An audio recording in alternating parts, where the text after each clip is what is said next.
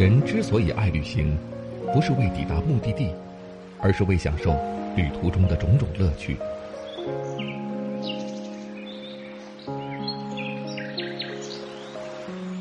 如果问我旅行的意义是什么，我也不知道。假如你还没有出发，不如和我一起听路上。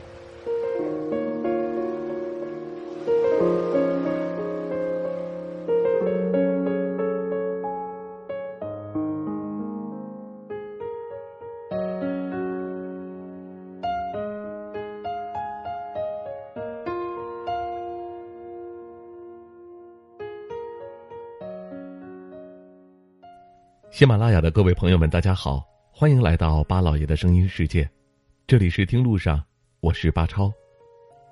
安徽省作为近几年崛起迅速的中部省份之一，有着有目共睹的好成绩，而在此次疫情中，也是率先疫情清零的省份之一。不得不说，安徽在这次疫情中交了一份不错的答卷。虽然安徽之前一直给人一种比较贫困的印象，但如今。依托着长三角的实力，经济也在显著提升。越来越多的安徽人在外省发展后，都选择回到家乡来振兴经济。安徽自古就是中华文明的重要发祥地，拥有淮河文化、泸州文化、皖江文化、徽文化四大文化圈，其中最为大家所熟知的就是徽文化。安徽也拥有非常多的旅游资源，像黄山、宏村。都被列入世界文化遗产。而安徽的省会合肥，因为发展迅猛而有“中国霸都”的称号，房价也跟着一路水涨船高，成为安徽房价最高的地方。所以要说在安徽合肥并不是一个非常适合定居的城市，而是另有其他的城市。适宜人们居住的地方，一定是城市环境好、生活便捷、压力小。而安徽境内矿产资源多样，像淮北的很多城市都是以挖煤矿为主，空气质量特别差；而皖北的交通也不太方便，很多地方没有直达的高铁。合肥则已经成为了安徽省内物价和房价最高的城市，但是在安徽省就有这么两座城市非常适合人们定居生活。其中一个就是有着“皖江明珠”之称的芜湖。芜湖在安徽省一直是处于老二的位置，在经济发展上仅次于合肥，但是芜湖的生活压力就比合肥来的小很多，节奏相比合肥来说也慢了不少。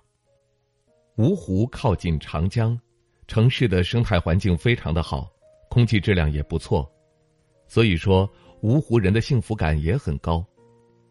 芜湖还有一个方特乐园。这里是中国规模最大的第四代主题乐园，许多安徽其他城市的人都会在周末特地的全家一起过来游玩，也刺激了芜湖的旅游业。而第二个安徽省特别适合人们居住的城市就是黄山市，相信很多人对这座城市都不会陌生，它就是中国名山黄山的所在地，也是安徽对外的名片。不过黄山以前可不叫这名儿，它以前的名字更诗意，叫徽州市，后来因为黄山而改名的。很多人都觉得改失败了，没有那种水墨徽州的感觉了。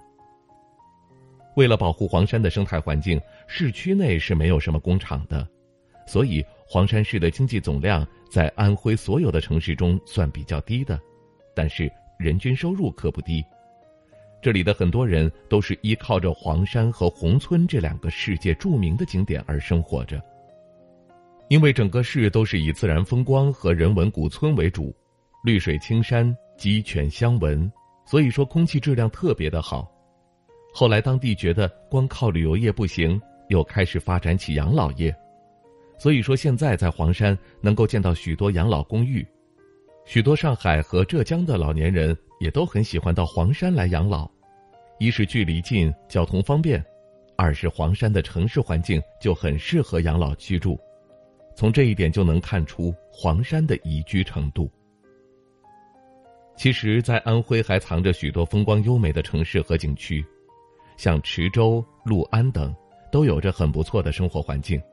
但是相对来说，名气没有黄山和芜湖那么响亮，经济也就不如这两者发达了。不知道您去没去过安徽的芜湖和黄山呢？您觉得这两座城市旅游生活舒服吗？欢迎大家留言发表您的看法。好了，感谢您收听我们这一期的《听路上》，下期节目我们再会。